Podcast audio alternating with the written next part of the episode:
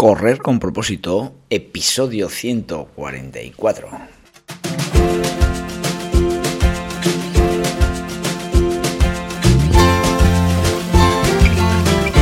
Hola amigos y amigas que me estáis escuchando, bienvenidos y bienvenidas a Correr con propósito, el programa, el podcast en el que hablamos de todos esos atletas, entrenamientos, competiciones y noticias del mundillo del corredor, del corredor popular, de las zapatillas que te vas a calzar, de los pulsómetros que debes llevar, de los ritmos que te gustaría marcar, de todo lo que a ti te gustaría hablar, con tal que sea de correr.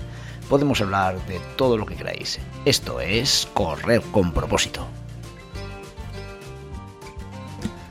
Los objetivos de un corredor siempre tienen que ser muy, muy reales, tienen que ser objetivos que, sepamos que están a nuestra altura, objetivos que, sepamos que, no son un milagro el poder realizarlos.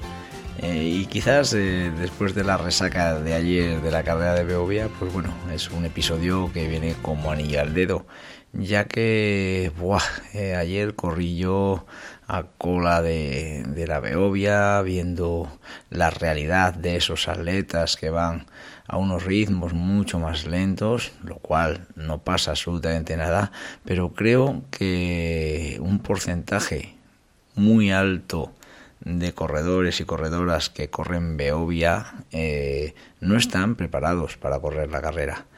Y eso hay que replantearlo. ¿eh? El objetivo del corredor tiene que ser realizable. Y si no estás preparado, no hagas el tonto, no hagas la tonta, porque luego pasa lo que pasa. En fin, hoy vamos a hablar del objetivo del corredor.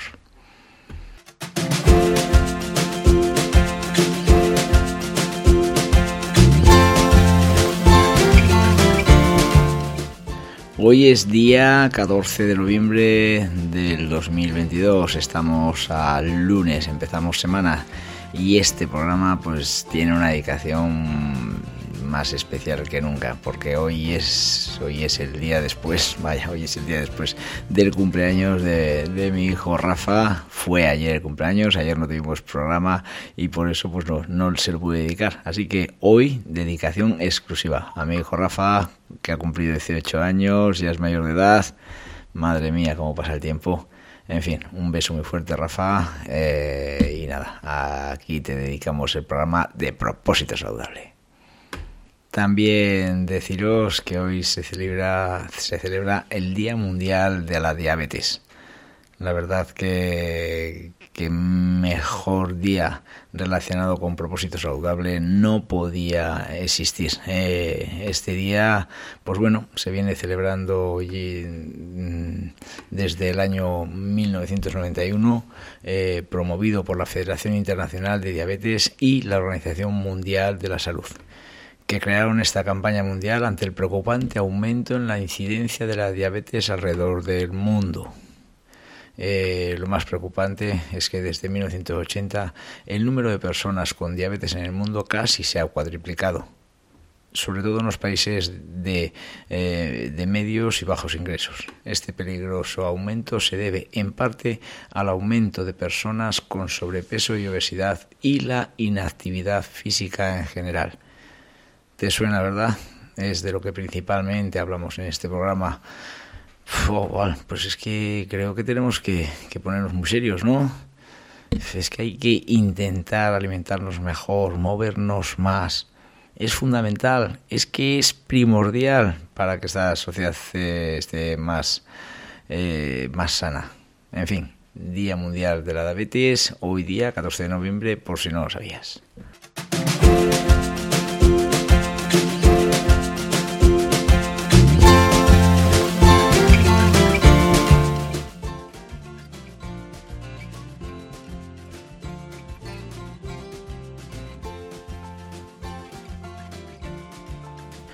Urgentemente debemos recordar que el domingo 20 de noviembre vuelve la decimoquinta edición del Cross Vuelta Plantío que se celebra en San Adrián, Navarra. ¿eh?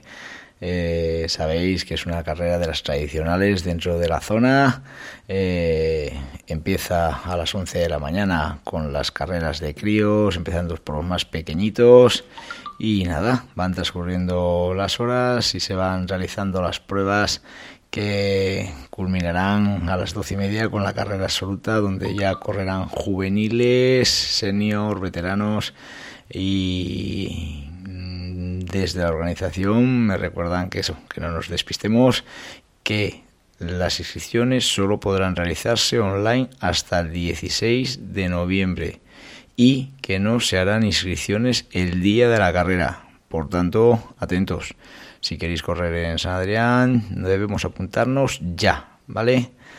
Pues nada, amigos, este, este mensaje de la organización de, de, del Cross del Plantillo es muy importante porque ya sabéis que eh, las horas pasan y luego nos pillan los dedos y decimos, oye, pues no me he apuntado. Pues venga, apuntarnos todos a la carrera del domingo, que es una gran carrera.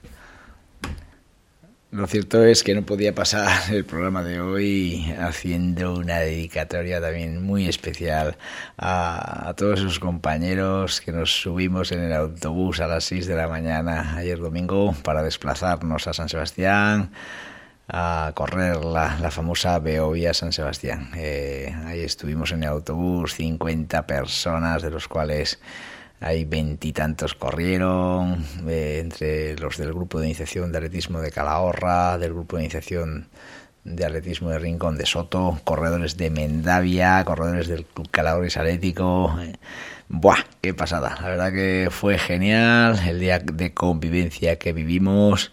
Eh, lo dicho, Beovia está claro que es una gran fiesta culturo, cultural y deportiva. Eh, hay muchos matices que creo que en Beovia hay que puntualizar para que las cosas vayan mejor, pero bueno, es lo que hay y, y esa masa de gente, pues lógicamente solo consigue Beovia, bueno, solo lo consigue Beovia, no, lo consiguen las grandes pruebas del calendario internacional. El día fue maravilloso, de verdad. De esto del atletismo une. El atletismo hace tener eh, estos momentos que te hacen conectar con, con las personas que, que estás alrededor de ellos entrenando muchos días al año. Creo que tenemos un gran cariño entre nosotros. Luego fuimos a, después de la carrera, después de ducharnos, fuimos a correr a la sidrería, a comer a una sidrería, no lo pasamos genial, fue maravilloso, fue el culmen de la fiesta y, y nada, pues bueno, quería hacer esta mención para deciros que juntaros en grupos, ir a eventos, hacer entrenamientos conjuntos, es una maravilla. Vas a descubrir muchas cosas que nunca hubieses pensado. ¿Vale? Pues venga, ya estás a apuntarte en grupos por ahí de correr.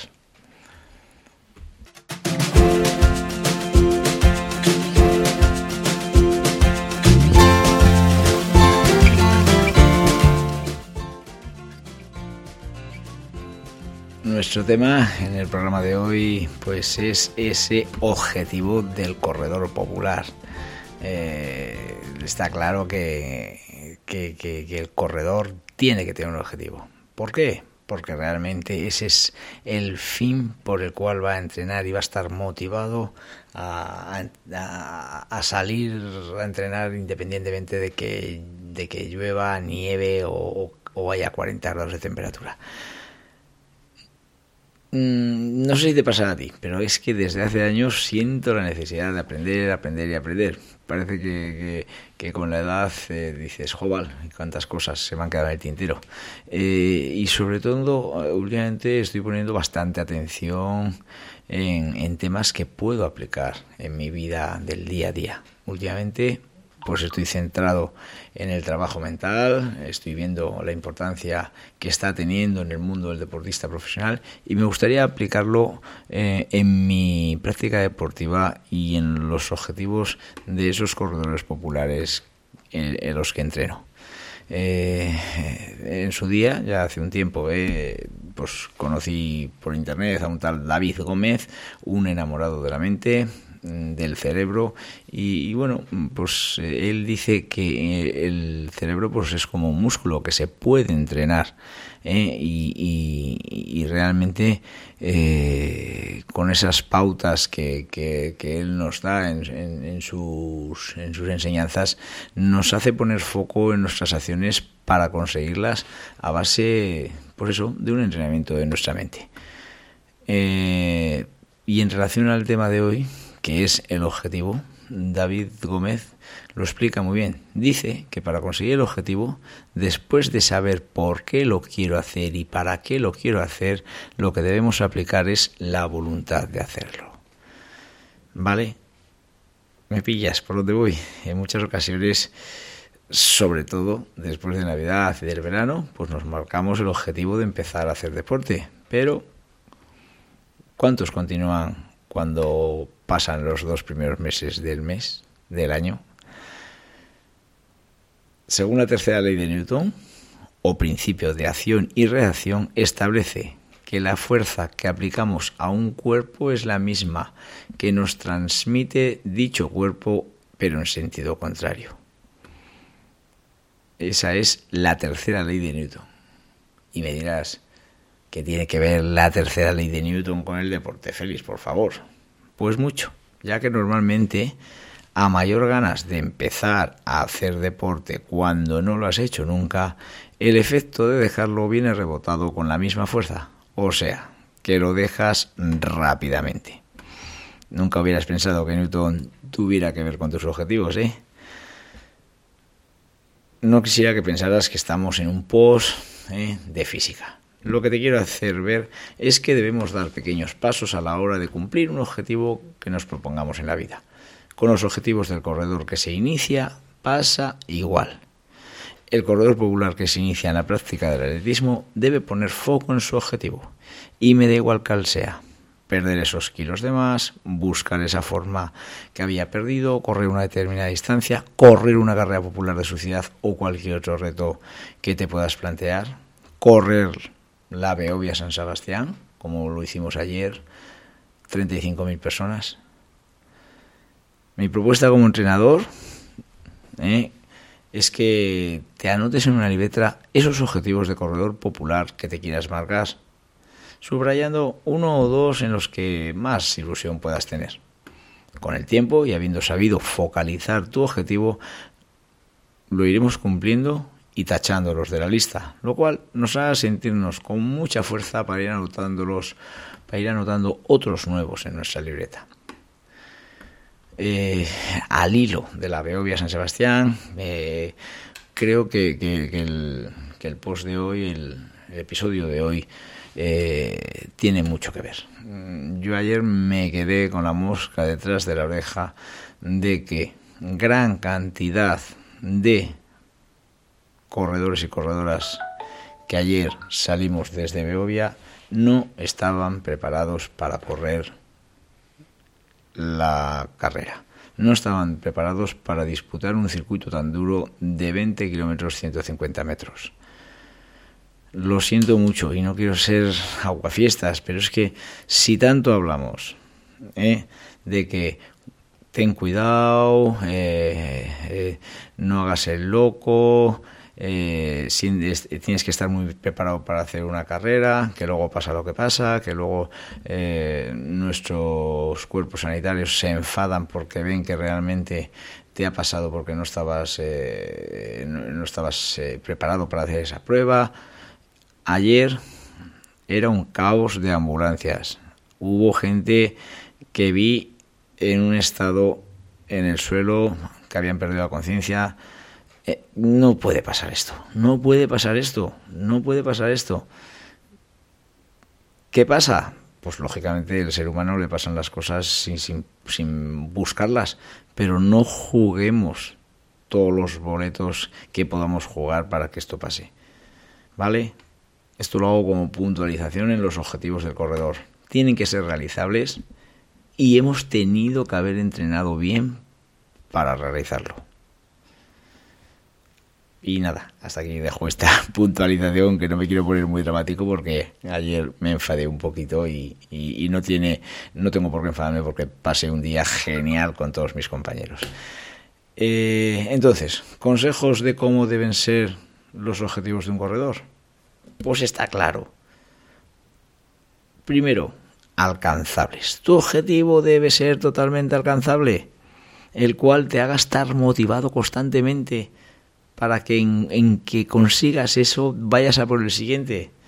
Tienes que ser un corredor, corredora consciente de tus limitaciones físicas. y también de tu poca experiencia como corredor o corredora, que es que no pasa nada, no pasa nada. Si soy obeso, si, si, si, si no tengo facilidad para correr, si mi experiencia es poca, no me puedo meter en una Biovia San Sebastián. ¿Vale?